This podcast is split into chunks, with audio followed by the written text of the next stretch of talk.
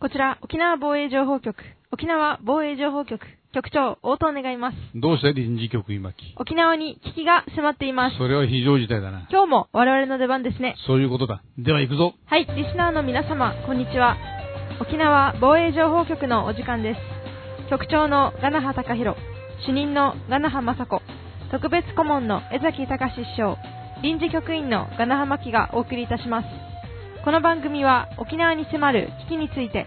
リスナーの皆様にその実態をお伝えしようというものです。現在、我が沖縄県に中国による侵略と琉球独立という沖縄革命が進行中です。これは地元新聞マスコミを含む左翼活動グループがその主体です。米軍基地反対、自衛隊反対、島くつば運動、先住少数民族、沖縄の自己決定権、オール沖縄、日の丸反対、国家君が代反対、これらはすべて裏でつながっており、左翼活動グループが市民団体を装って行っていることです。沖縄県で繰り広げられている反戦平和運動は、そのほとんどが偽物であり、革命運動をカモフラージュするものです。その目的は、この沖縄県に中国や北朝鮮のような左翼独裁共産主義体制を打ち立てることにあります。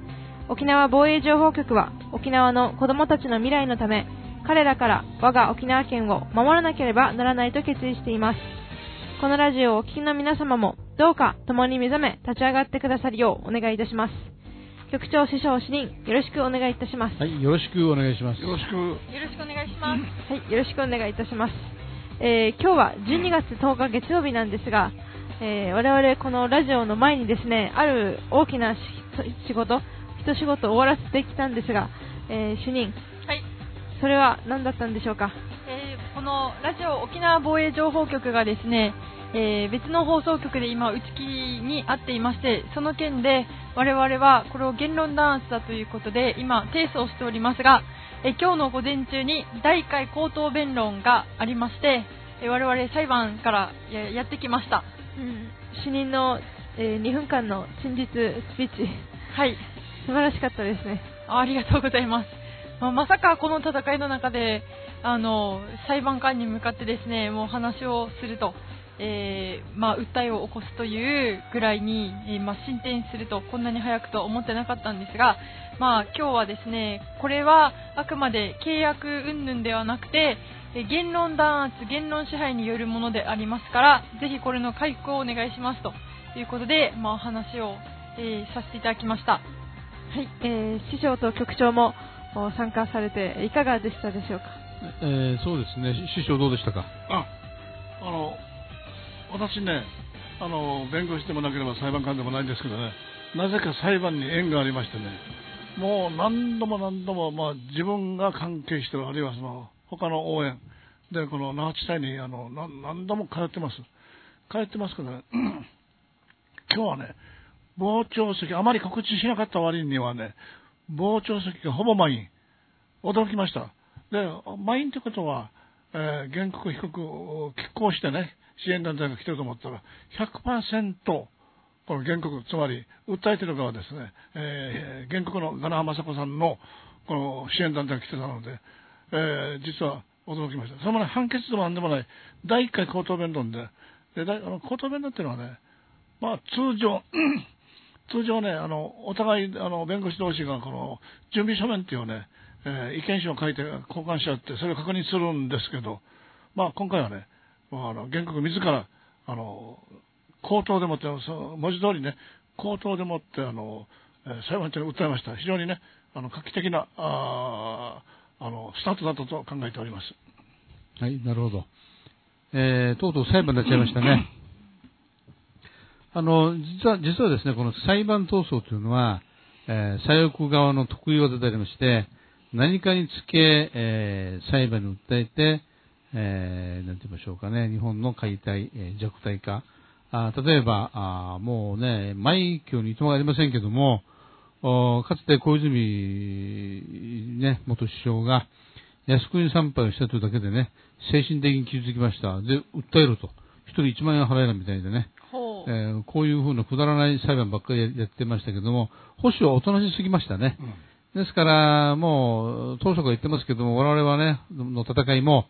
左翼の方々の真似をするだけでね、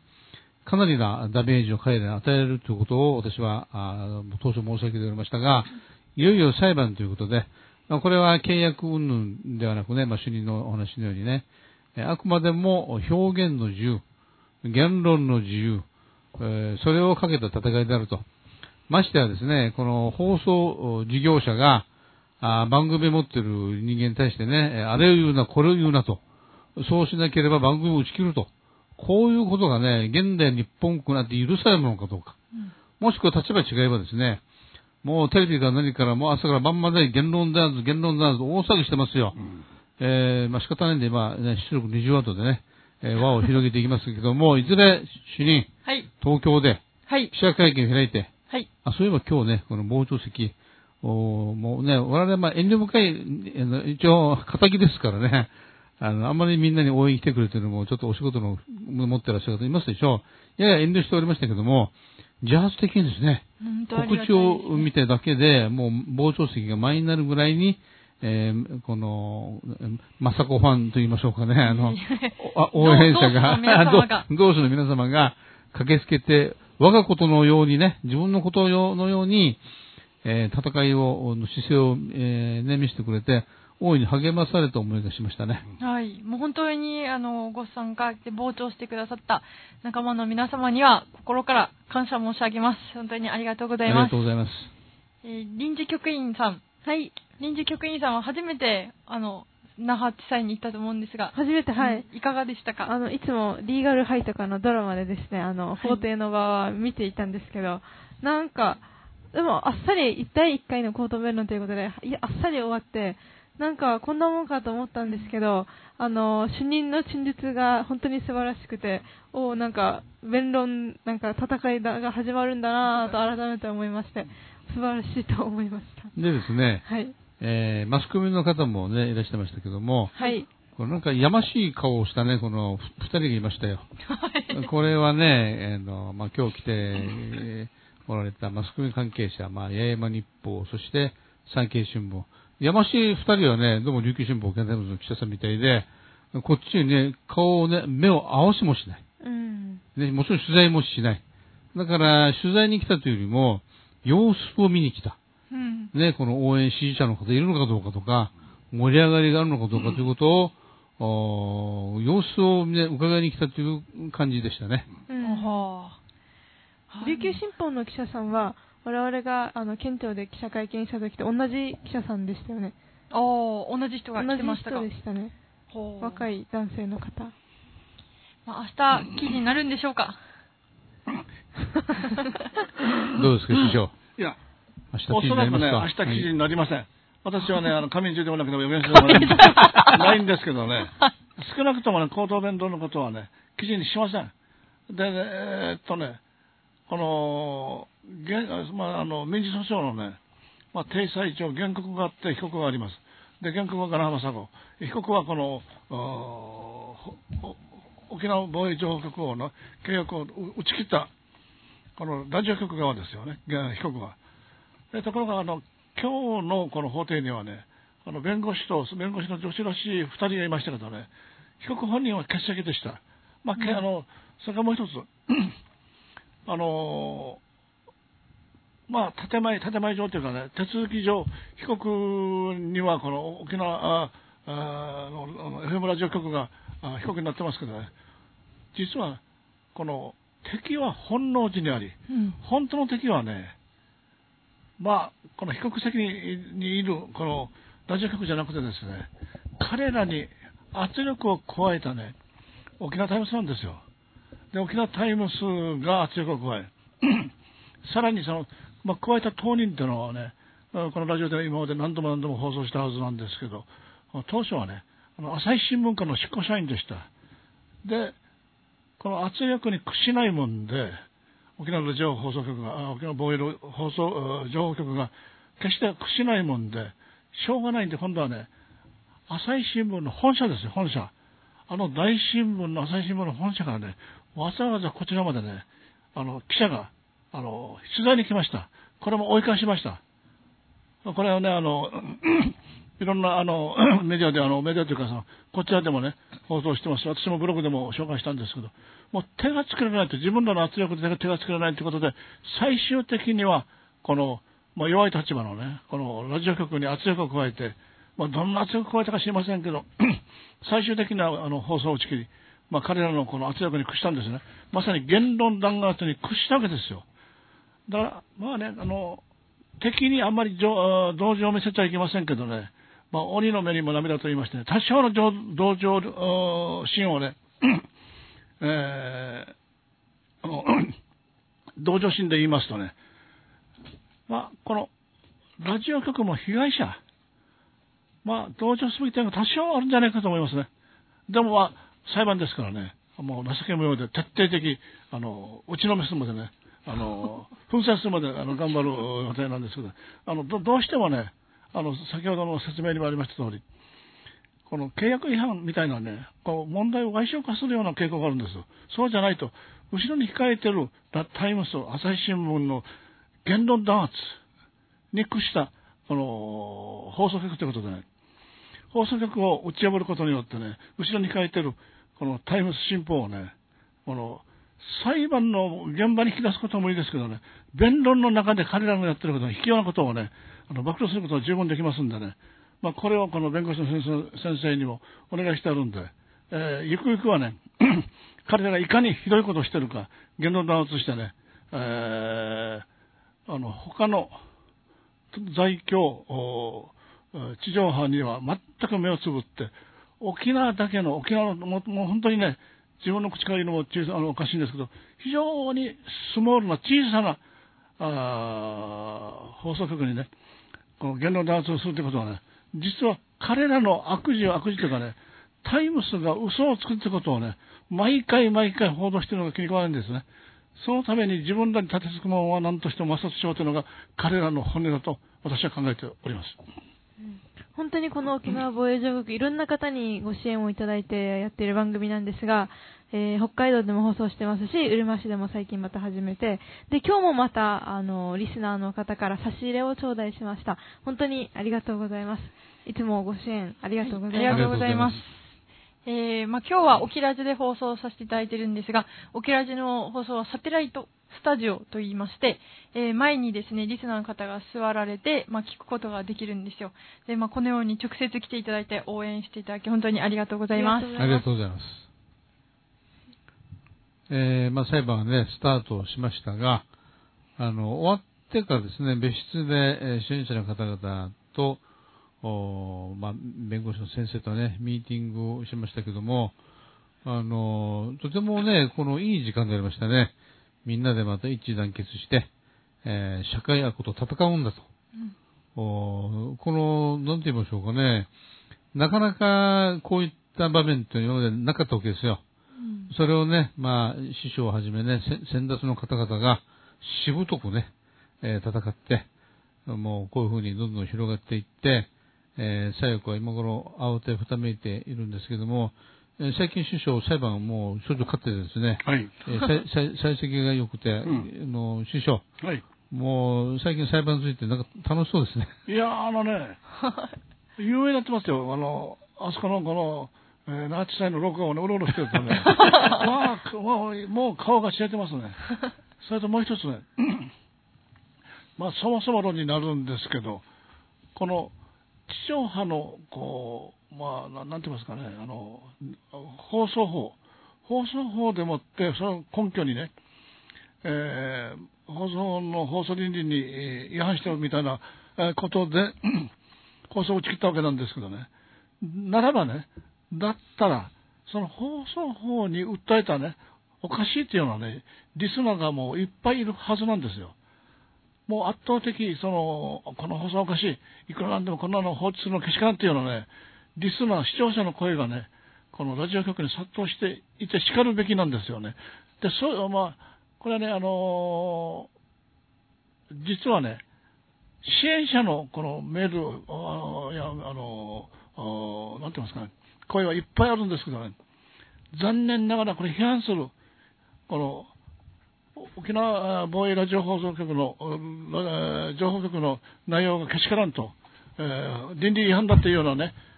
そういうメールや声はね、私、少なくとも私はね、一回も、たったの一回も聞いたことありません。ということはね、おかしいんですよ。本来だったらね、もう圧倒的に批判のこのリスナーの声があって、その声のもとにね、えー放送違反というふうに判断すべき、これが順序なんですよね。じゃなかったらね、どうやって彼らがこのおかしいということをね、あのキャッチするんですか？朝目が覚めたらいきなりすり違えて、寝るまでずーっと聞いてるんですか？ありえません。で、他にもね、いっぱい FM 競争、お放送局がありますしね、まあ、地上波のラジオ放送局もあれば、えーテレビもあります。まあ、ものすごい数のお放送局があるのにね、彼らをどのようにしてね、チェックするのか。ね、物理的に不可能なんですよ。だから唯一の方法はリスナーからね、あれおかしいっていうようなね、クレームがあって初めて成立するんですけど、一回もないんですよね。ですから、本来でしたら、今日の裁判にはね、この批判する方々が殺到してね、最初はね、あ、のーこの改定前からね、廊下にいっぱい人がいたんで、あれ？これひょっとしたらね、反対側のリスナーかと思ったのに、いや、とんでもないもう大間違いでね、全員が、この原告側、雅子さん側のね、支援者でした。だからこれだけ見てもね、この裁判のこの歪んだね、あのおかしな因縁つけだっていうのがね、はっきりとわかりますね。うん、まあ今日ね、まあそこファンクラブみたいな、ファンの集いみたいな。えーお話をですね、まあ、整理しますと、おこのリスナーの、ね、方にも初めて聞かれる方がいらっしゃるかもしれませんよね。えー去年の9月に沖縄タイムズの記事にですね、我々の沖縄防衛局が差別的放送していると断言をして、えー私の名前やね、主任の名前を挙げて、えーこれは許されるのかどうかとか、あなんかこう、ね、何やかんや、えー言いがかりをつけて、えー来たのが始まりでありまして、しかし私たちは毎回言ってるのは、沖縄の新聞社は平気で嘘を書くと。そして卑劣な手段で、えーもうほとんど政治結社のようなことをしていると。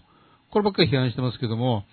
えーところが、この彼らの批判記事によるとですね、えー中国や、あなんか北朝鮮とか、朝鮮半島とか、そういったところに対して差別的な表現みたいなことを、うんぬんってなってるんですよね。堂々とですね、えー自分たちに対する批判に、えー許せないと言えばいいものをね、あの、要するにあれですよ、あの、この、百度直樹先生の本をね、えー今こそ韓国謝りたいでしたか。あーもう日本は韓国の発展に尽くして尽くして尽くした。ね、それでも怒られるなら謝れ、謝りましょうかという、あの、あー反語表現的な本なんですけども、それを紹介したりとかですね、中国人評論家のこの石平さんとか、あ江文雄先生ね、まあ、台湾の方ですよね。その中国人の方の中国批判を紹介したら、差別だというふうに食ってかかってきてですね、えー餌に食いついたと。やっと。あ出力二乗とですからね、彼らが騒いでくれなければ、これは、えーこう、対決にならないわけで、で、今、この、担当した、あー名前何でしたっけ？そうなんですか？あの、新聞記者ですよ、牧さん。お名前何でしたっけ？朝日新聞のですか？え伊藤和之記者。ええーもう私も知ってますけどね、あなたに、あなたに言ってほしくて。はい。伊藤和之さんなんか、もう下手を打ったわけですよ。うん。だから、もしね、彼が何らかの組織に属してんだったら、上層部は彼をね、責任を、取らさなきゃいけないと。要するに下手を打ったわけですよね。へました。えーヘマをしたわけですよ。おーこのやり方自体がすごく稚拙でですね、えー、うちなんちゅうをね、教えて大ベランと。うん。どこで聞いたことありますね。ある。うちなんちゅう教えて大ベランと。誰が言いました？亡くなった女たちが。そう、これをね、標準語で、あの、沖縄の人をないがしろにしていけませんって言ってますから、違いますよ。沖縄の人間バカにするなというふうな、というのが近い表現ですよ、これ。はい。私言いたいですよ。うん。もう本土からね、沖縄入り込んでいるこの記者さんたちね、うちなんちゅう教えてないべらんと、私が言い返してやりたいもんですね。もう形勢逆転していることでもう気づいてほしい。うん。あの、革新とか西部の方々も、そして保守のあの政治家の、まあ、県連の方々ですね、えーこう新聞と対決するとか、あるいは、えー基地をね、えー容認どころかね、防衛力を強化しましょうといった方が、うん票になる時代にも来てるわけですよ。うんうんとっくの昔に。うんそれを新聞の圧力をね、恐れて、未だに逃げ回っている。ね、だから、あれですよ、我々のね、えー最初にして最大の敵は意外と保守かもしれない。うんまあ、話があらぬところに飛んでますけども、まあ、今後の予定といいましょうか、展望というのをね、主に、はいえー原告としてね、ほえー。いや、と、わかりました。ね、自分原告というのは。う。なんか改改めて。いやなんか楽しそうじゃない 今、ほうって言葉は誰が言った？んですかそれが師匠、うん。左翼と保守の違いでありましてね、うん。どこまでも楽しく、はい。裁判も楽しく、いやー。勝っても負けても楽しく。いや、裁判所、裁判所通うのが楽しいですね、もう師匠はローカルでもね、有名人ですよ。有名人ですからうん。ね、えー、まあ、我々のね、このバックアップに師匠が加えられて、もう100万の味方を得たようなあー気持ちですけどもね、えー主任この今後の展望というのをね、まあ、大まかに、えー一生懸命聞いてるね、この新聞記者の皆さん、これ聞いてます、これ。こいつらね、裁判終わってね、午後ラジオで何を言いくす言い腐るんだとね。いやいや、今ね、今ね、あのえ非常に表現がね、こいつはこの方々。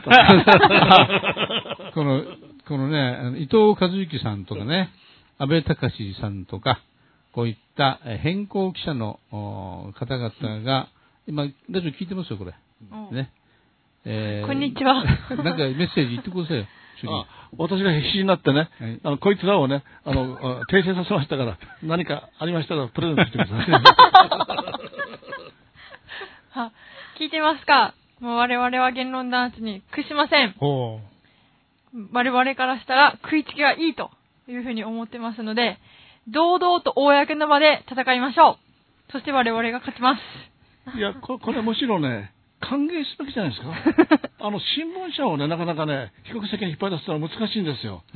これはね、いろんなね、例えば、あの、先ほど言いましたが、新聞を規制するう法律がありません。なので、その、まあ、あ明らかにね、明らかにその、客観的な間違い報道でない限りね、彼らがその意見として間違い報道してもね、自分らがそういうふうに考えてるって言われたらね、もうどうしようもない。で、それをいいことに彼らは嘘のつき放題してるわけ。ですからね、あの、まあ、今回のこの、まあ、彼ら彼らってことは、えー被告被告のこの、えーっと、FM が、えーラジオ会社が、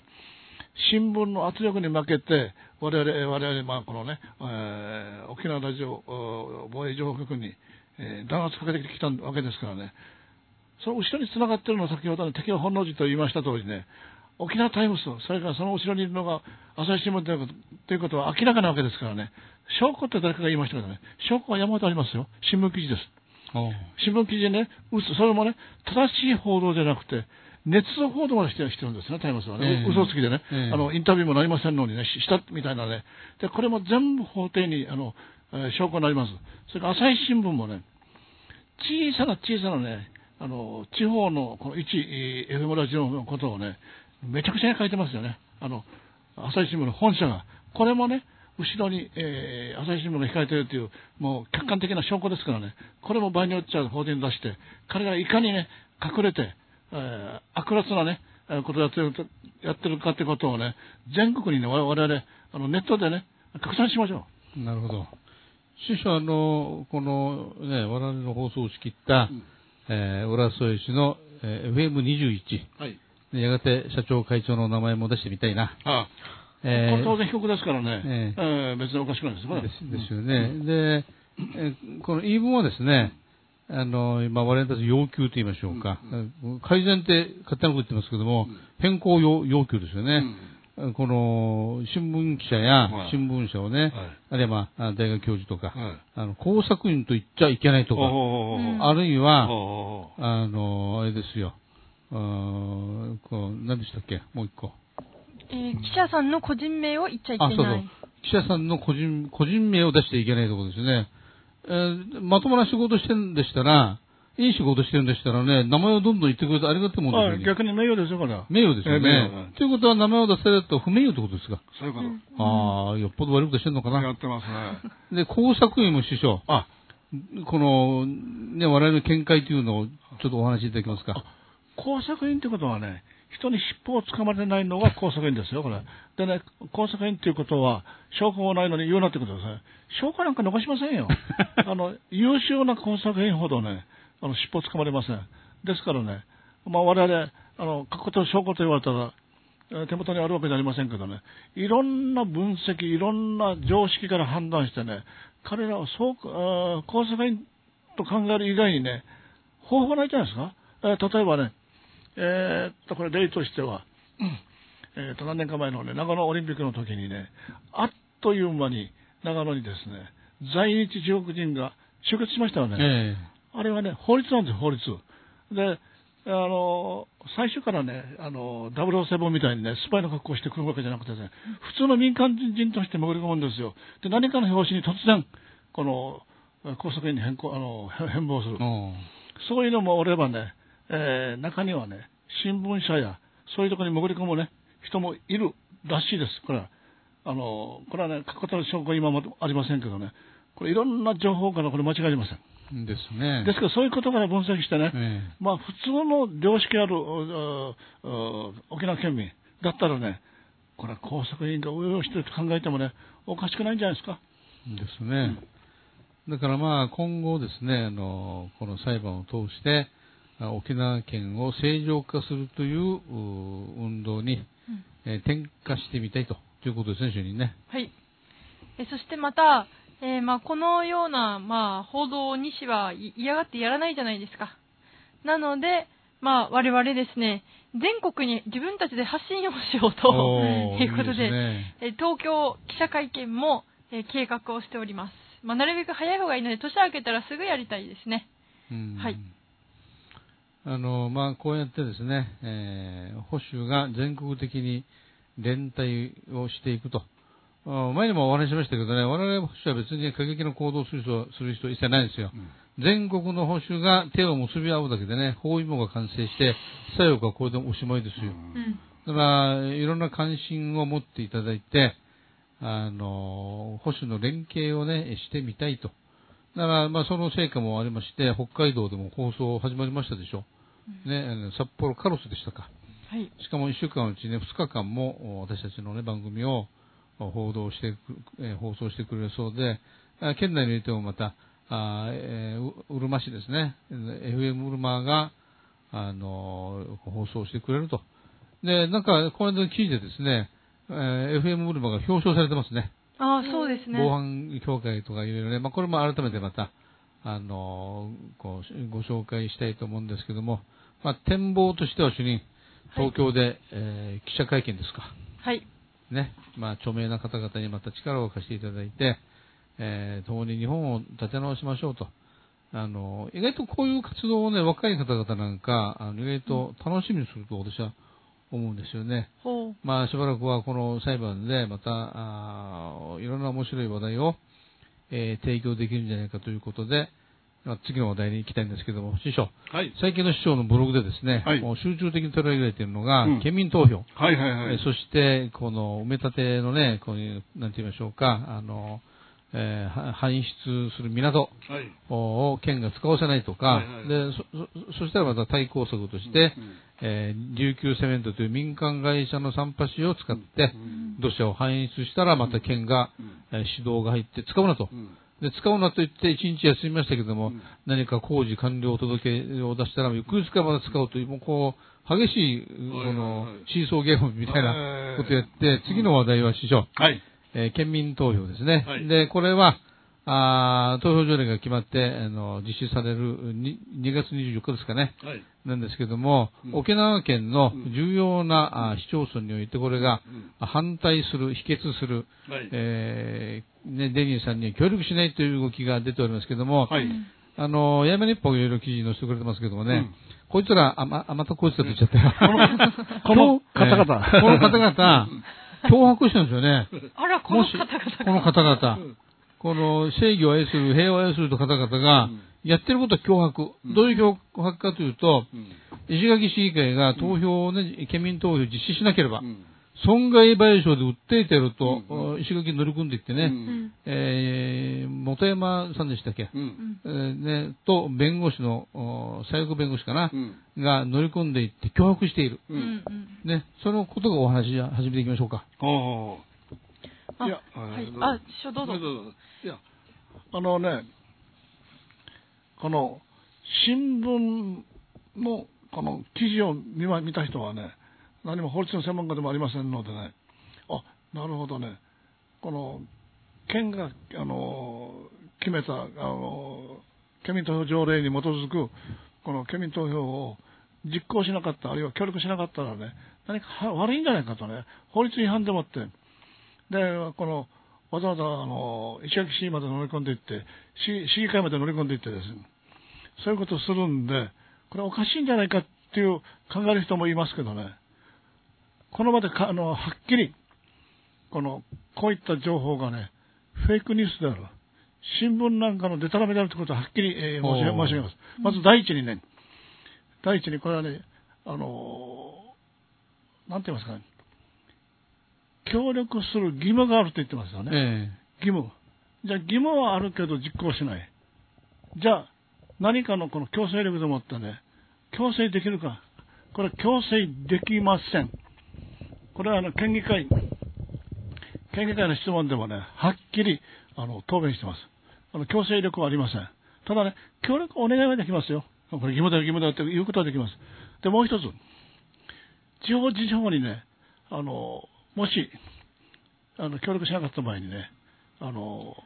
是正しないってことを戻す、是正、えー勧告、是正、えー要求というのがあります。で、それをね、あの、ちらつかせて、なんか脅してもいるみたいです。えーっと、これ地方自治法を見てみますとですね、この勧告っていうのは、あの、県ができますけどね、要求っていうのは国、国しかできないんですよ。だからどうしてもやろうと思ったら、国に県がお願いして、国の方から各市、市町村にね、えーで要求する必要があります。と今のね、先ほどのこの土砂の積み荷でもってね、本当にもう何かもう嫌がらせやってる県がね、国にえー是正要求を、えーお願いします。言えません。え言ったからって聞きません。で、じゃあ仮に、あの、国がね、えーじゃあ分かりましたということで、えー是正えー要求したとします。で、その国のよあの要求をね、市町村が拒否しました。じゃあ何があるか、何か罰則がありますか？これがね、実は罰則規定ないんですよ。罰則規定がないないので、あ、分かりましたというだけでおしまい。ということはぐるっとその冒頭に戻りましてね、これは強制力がないというのが結論なんです。うん強制力がないことをね、あたかも新聞が、あたかもあるようなね、何かがかっこつきで誰かが言ったとかね、責任逃れみたいなこの見出しを使ってですね、もうこれはもうもう実行しなかったら、協力しなかったらね、何かとんでもない罰を受けるような印象を想像してますけど、これは間違いです。はっきり断言します。これこそ首相、うんフェイクニュースですね。フェイクニュースそのも情の。報操作。もう本当にね、あの、また悪い言葉使いそうですから、やめておきましょうね。えーっとね、あのーな何年か前かね、八重山教科書問題がありまして、ええこれ法律に基づいて、この八重山地区教科書協議会というのが、あの法律に基づいてあの教科書を選定しました。はい。選定したけど、その中の一つのあ竹富教育委員会がね、これ拒否して、うん法律を違反して、ね、自分ので勝手にあの教科書を作りましたね。これはあの内容はあの詳しく申し上げませんけど、要するに、八重山教科書問題で、竹富町教育委員会がですね、えー拒否したんですよ。法律違反です、これは。で、その時に、あの、文文科省はですね、わざわざ乗り込んでいってね、この、竹富町まで乗り込んでいって指導しました。あ勧告しました。あいやいや、絶対要求しました。でも無視しました。はいはいというのが絶対やらなかった。で、県もこれをあの同調して、この、高富教育委員とも協力してですね、で、あの、文科省に反響を広がして、あの、勧告を無視したんですよね。じゃあ何が起きました？何の罰もなかったんですよ。あの時、あの、なんて言いますかね、あの、文科省がね、訴訟でも起こしたら勝ってましたよ。ところがね、その時、ちょっと弱気になってね、あんまり沖縄を刺激するのまずいみたいで、そのその後にちょちょっとね、あの、教育委員会制度が変わったんでね、めんどくさいみたいな形でもって見逃しちゃったんですよね。でそういう例もある通り、これはその、かん是正要求とか是正勧告を無視しても、何の罰金、あの、この、なんて言いますかね、罰則規定もありませんのでね、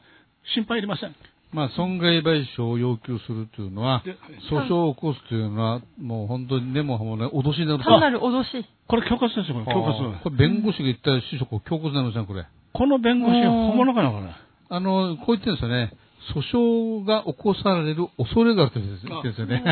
そこが逃げでしょうね。逃げですね、弁護士のね。そしてまた、あれじゃないですか。あの、党の県側は、まあ、こういうふうにして、あの、や、まあ、やる、やらせるみたいな形で、まあ、周りの仲間活動家とやってますよね。えでも、今年の早いえ、2月です、ね。2月ですか、えの県議会の中で、えー、ジャハナ・キイチロー副知事、ええあまあ、当時は、当時、皇室長か、ええが、自身が、これは強制できないと、そうそう。はっきり答弁してんですよね。そうなんですよ。あの、これね、あの、ある方から資料を、ね、提供してもらいましたけども、えー今年の2月のね、えー住民投票に、えー県民投票に関する、お議会において、えー自民党保守議員が、えー県に質問してるんですよ。ね。これは強制なのかと。で、そして、えー損害賠償とかね、そういったのあるのかという、らしきことを聞いたんですよ。そしたら、今の副知事やってるね、ジャハナさん、当時は皇室長えーだったんですけども、はっきり本人言ってますね。強制できませんと。うんね。本に出てこいって言ってるんですよ。あの時のは何なのかと。いや、このラジオ局に招待しましょうか。ぜひそうですね。でもね、彼はもしかしたらね、次の大きな選挙に立候補する可能性がある。おーね、やがて定年を迎える年齢ですからね、うんえー使える玉であると。はい師匠、彼にはね、財産があるんですよ。その財産は何かというと、政治的な、えー撤回をしたという。ね。もう、スターですな、一種のいや左翼の間では。あの、表面ではね、小長知事の意思を受け継いだのは、デニー知事というふうになってますけどね、え本当のね、本当の撤回というこの意思を受け継いだのはね、実はジャハナ、えええ副知事だったんですよね。本当だったらね、選挙前ですからね、あの、これは、あの、まあ、なんて言いますか、こう先送りして、えーっと、デニー候補のね、目玉にすべきなんですよ。私が立候補したら撤回しますっていうふうにね、言うことは非常にかっこいいんですけどね、ええそうさせなかった。何にも本人のね、デニーからは打ち消してね、で、まさにね、あの、お小長知事と小長知事の遺族だけを前面に出して、勝ったというのがこの前の知事選のお実像ですね。実実情ですね。はいで、えーまあ、主任がね、冗談かかましてましたけどね、えー本来なら玉木さんが撤回を言うべきなのに、うんその前にね、えー副知事が、あー撤回すると言って、うんデニーさんが副知事を支えていくというね、どっちがどっちの仕事だよと。変な牽いや、これは変な牽制です。これはね、二人羽織と言いましたね。顔だけはね、ええーっと、この、デニーさんの顔してるんですけどね、後ろの方で羽織をかぶってね、右行きあっち向いてほい、こっち向いてやってるから、実はね、あの、副知事なんですよ、ジャハナン。うんあー結構ね、あの、県政混乱を極めていきますけれども、他の市町村も、例えば、あ当事者である宜野湾市ですね、普天間来てありますね。はいその辺の状況どうでしょうか？あ、これはね、あのーまあ、あの、石垣市に続いて、宜野湾市がね、あのー反対の意見書を、あのー可決しました。で、これはね、あの、その後に続くのがね、予算案のあ否決なんですよね、本来は。ただ、あのー宜野湾市も、おそれから、あの、えー石垣市もね、えー反対意見書を出したんだけど、まだ、あの、予算案を否決してません。でも、おそらくね、否決するでしょう。で、昨日から一昨日からのニュースではね、うるま市がね、なんといきなりね、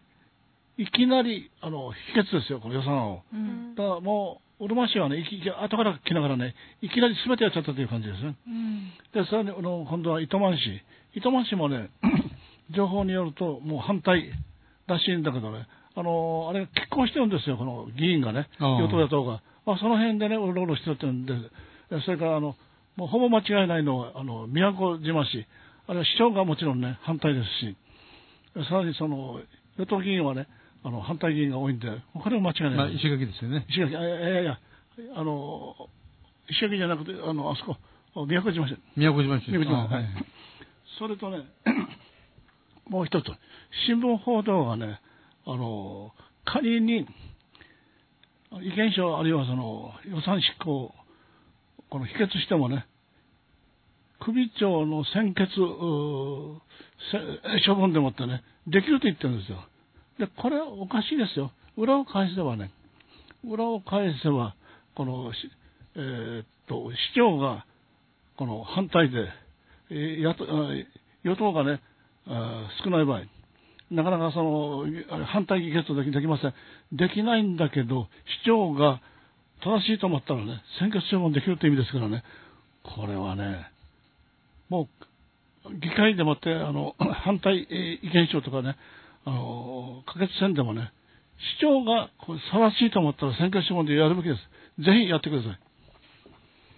えまた今、師匠からお話があった各議会での動きなんですけれども、実際に今、先頭を切ってもう頑張っているのが石垣市議会でして、まあ、この石垣市議会で中心となっているのが、まあ、豊田義行市議なんですけれども、まあ、市議に電話をしていろいろお話を聞いたんですよ。で、まあ、あの、この、対話をしたいと言ってですね、この県民投票を、ま推進している会の代表と弁護士、そしてまた司法書士が来たんですが、対話をしたいと言っているはずの人たちが、この彼らが進めようとしている県民投票の意義を説明する前に、開口一番、こんなことして違法なのにお前たちいいのかみたいな。こういうふうに、もう対話というよりももう、もう脅しですよね。をやってきたと。で、対話ということで応じてあげた、まあ、保守系の市議何名かいたんですけど、こんなに威圧的に来るんだったら話し合いもできないじゃないかと言って席を立つ人がいたりだとか、もう要するに、な、訴えるぞ、訴えるぞと言って、もう圧力をかけに来てたわけですよ。で、まあ、やはり、まあ、その、石垣市議の話の中では、やはり普天間基地辺野古移設という、このやりたいことがあって、その手段としての埋め立てなんだから、埋め立てだけを通って、もともとのじゃあ危険性除去はどうするのかとか、そういうものをすっ飛ばしているものの内容おかしいと。そしてまたこれは彼らは、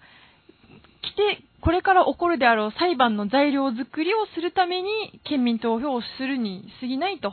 なので、こういった一意見を、まあ、裁判で、ミーミーと言ってまた騒ぐためにやるんであるから、そういった政治的プロパガンダを進めるために、公的な税金を5億も使っていいのかと。これがおかしいということで、あの、今回、まあ、否決をしているんですよ。で、まあ、いろんな応援の電話も入っているそうなんです。で、その電話の中で、まあ、一つ聞いたんですけれども、ある女性が、この間まで名護市に6年間住んでいた女性がいたんですけれども、で、それまでこの方は名護に住んでいながらも、実は、まあ、マスコミの報道なんかもう騒いでたんですが、政治的なことはあまり関心もなくて、名護に住んでるのに辺野古がどこにあるかすらわからなかったと。まあ、本当一般ののんぽりの方々はもう本当それぐらいの感覚なんですよとお話をしてきたと。で、ある時ひょんなことからあのインターネットでこの辺のこの問題を見ることになってマスコミがいかに嘘ついてるかというのを初めて知ったと。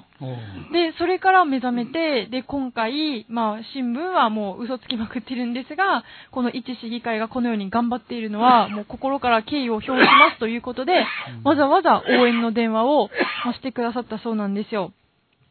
で、ですから、県民はもうかなりの方々が未だに新基地という風なマスコミの文言に踊らされてしまっていたりだとか、もうそういうわけで、もう本当にこの一般の方が石垣市議のまあ運動、動きをもう本当に応援をしていると。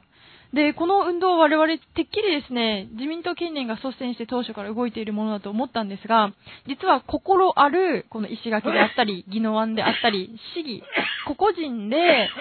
この、これはおかしいんじゃないかと思って、意見書を出したりして動いているもので、ですから、まあ最近では県議会も始まりまして、この自民党側もですね、まあ、あの、バックアップをしてきているんですけれども、ですから、もう相手は、オールジャパン左翼で、もう弁護士引き連れてきたりだとか、資金集めから何からしてこの県民投票を支えてるわけですよ。で、対抗してそれがおかしいと異議を唱えているのはもう本当に心ある少数の保守系市議なわけですよね。だからその動き我々保守県民もこれからバックアップしていかなければいけないと思うんですが、ですからこの県民投票というのは、単に辺野古賛成反対かの埋め立てを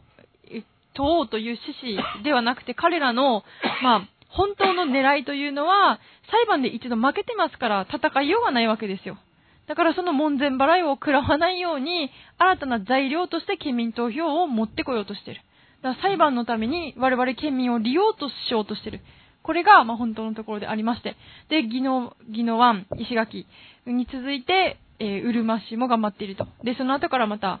ぜひ、糸満市であったり、豊見城市であったり、まあ、ぜひ頑張ってほしいですね。まあそういうことなわけですね。でせっかくなので頑張っているのが、石垣が吉行といった先生、そして宜野湾市、まあ、師匠も住まわれているところですが、え小屋仁重が頑張っ中心になって頑張っています。うん、うん、なるほど。まあそういったね、あの、なんて言いましょうかね、心ある保守の方々が、えー、踏ん張ってくれてるからなんとか持ってるみたいな感じですけども、あの、こういったね、えー、新聞社はこういった方々にどういった同調圧力をかけるのかという見本がね、また一個、えー、のこうできましたよ、これ。これは、あ12月9日、昨日ですか。琉球新報の社説で、えー、県民投票予算案否決、えー、というふうな社説を作ってですね、うん、社説の中で、県民投票に参加しないのはね、これは民主主義の自殺であるとかね、あるいはあ権限を乱用しているとか、もう、こう、だから結局は同調圧力、次の選挙で、ね、悪く書いてやるよと。ね、県民投票に、この、協力しない否定的な政治家は、えー、次の選挙を覚えてろというふうなことなんでしょうけども、これが沖縄県でね、もう平気で行われている新聞社による同調圧力。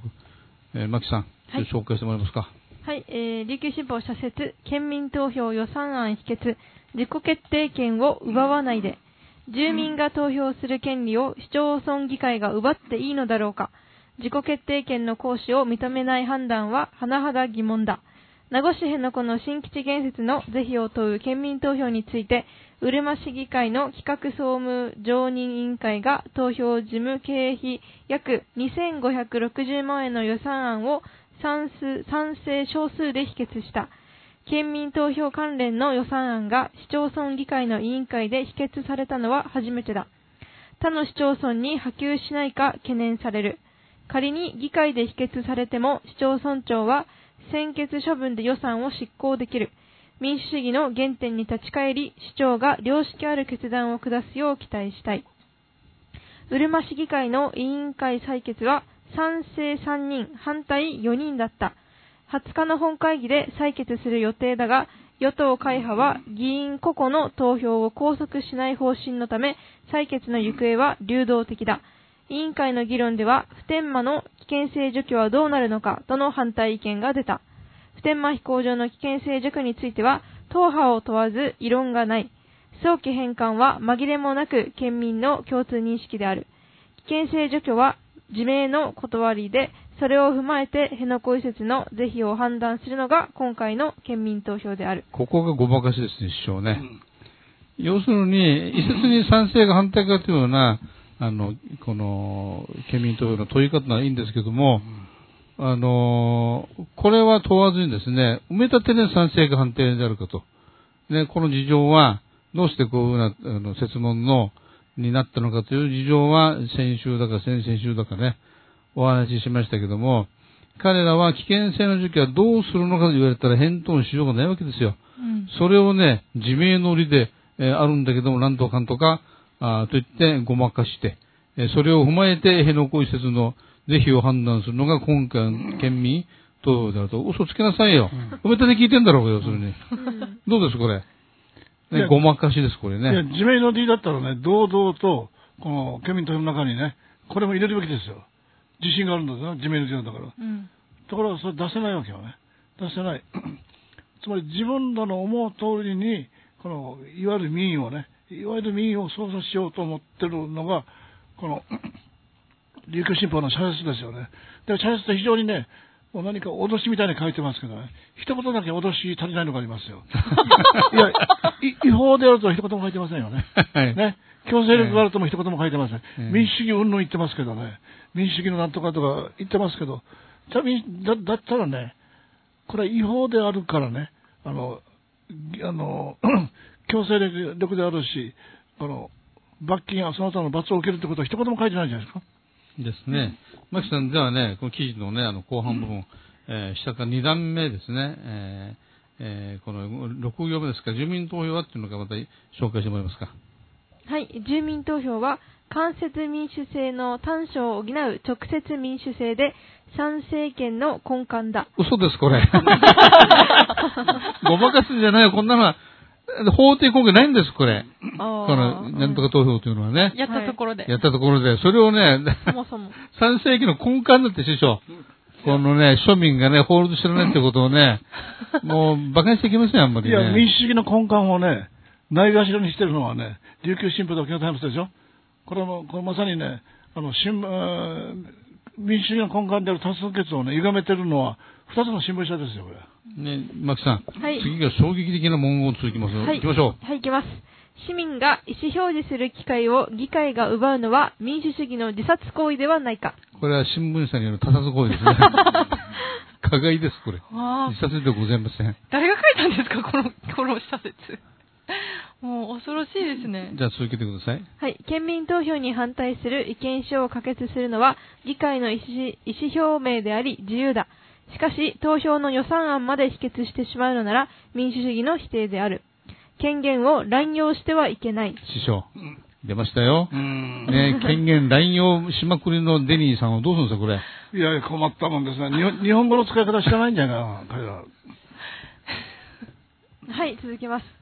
市民が意思表明する機会を保障するのが議会としての大事な務めではないか。辺野古新基地を基地をやむを得ず容認するのなら、県民投票の際に説得力ある主張で県民に訴えるべきである。本質の議論を避けて投票のあり方という入り口論で足踏みするのは良くない。地方自治法177条によると、議会が予算案を否決した場合、市町村長は再議に付する必要がある。議会が再度経費を削除、減額しても、市町村長は予算を計上、支出できる。市町村長は住民が投票する権利と機会を奪うことなく、え沈着冷静に賢明なは、賢明な判断を下してほしい。これを沖縄県の41市町村のね、はい市長は、この施設を見て、ね、えーこの、あれですよ、えー民主主義の自殺とかね、権限の乱用とか、えー市民からね、権利を奪うとかね、えー沈着冷静に賢明な判断を下してほしいという命令を受けてるわけですよ。恐ろしい権でございますね、これねい。や、この琉球新報の社説こそね、新聞社の自殺ですね。うん。何回自殺してますかね。ゾンビですか、これは。ゾンビだ。ゾンビ新聞だ。まあ、あのね、この話はまた続きますんでね、はい。また、えー来次の機会には市長にまた詳しいお話をしてもらいたいんですけども、あの、告知関係、ね、あの、ね、えーいよいよ、えージェイソン・モーガンさん、ね、我々はね、本当のアメリカの姿をずっとマスコミによって隠されてきました。はい。ね、トランプ大統領変人基人でね、あれは極物であると。と言ったら今、堂々たる大統領じゃないですか。うん歴史に名を残す。すでにもうレーガン大統領の評価を超えてるっていう見方もありますよね。うんレーガンといえば、あの、ソ連を崩壊に追い込んだ方と言われてますよ。冷戦終結の。そのレーガンを上回るというほどの評価をすでにトランプは2年目にして、ほう。えね、得てるというのに、我々が伝えられたのは、トランプっていうのはあれはもう野蛮人だみたいなね、ことでしょう。それをね、えー我々はマスコミによってずっと騙されてきたんですよ。んそれをアメリカ人の立場から、えー日本人の目を覚まさせてあげようというのが今回の講演会の目的であり、意義深いものでございますけども、じゃあその続きを主任お願いしましょう。あ、私。あなたこの間番組で はいジェイソンさんと対談しましたでしょ？そうなんですよ。どうですか、印象は？えー本当印象がですね、すごい紳士的な方で、このリベラリズムに毒されていないアメリカ人っていうのは、こういう方なんだと思いまして、で、本当にこのアメリカ自国のことも危惧されてますし、次は日本の番ですということで、いろんなエピソードも聞いたんですが、もうリベラリズムに侵されてしまったら、もう、もうく国というか我々の普段の生活までボロボロになってしまうなと、これをもう感じまして、ぜひ多くの皆様にこのお話を聞いていただきたいと思います。え12月の15日土曜日、えー浦添社会福祉センターで、えー2時からのスタートとなっております。1時半から受付開始しますので、ぜひお越しください。よろしくお願いいたします。そして、えー年明け、え新年は、えー、馬淵睦夫先生、元ウクライナ大使の馬淵睦夫先生を1月19日にお迎えして講演会を行います。場所は船員会館。船員会館、はい、え時間は同じく2時から開始です。えーこちらもぜひお集まりください。えーそれでは、えーそろそろお時間となりましたが、えーこれからもですね、えーますます裁判闘争にも火が吹いて、えー 楽しい正し会、えー沖縄防衛上局の活動になっていくと思いますので、皆さん今後とも共に頑張ってまいりましょう。よろしくお願いします。はい、えーということでまた来週お会いしましょう。来週またお会いしましょう。お会いしましょう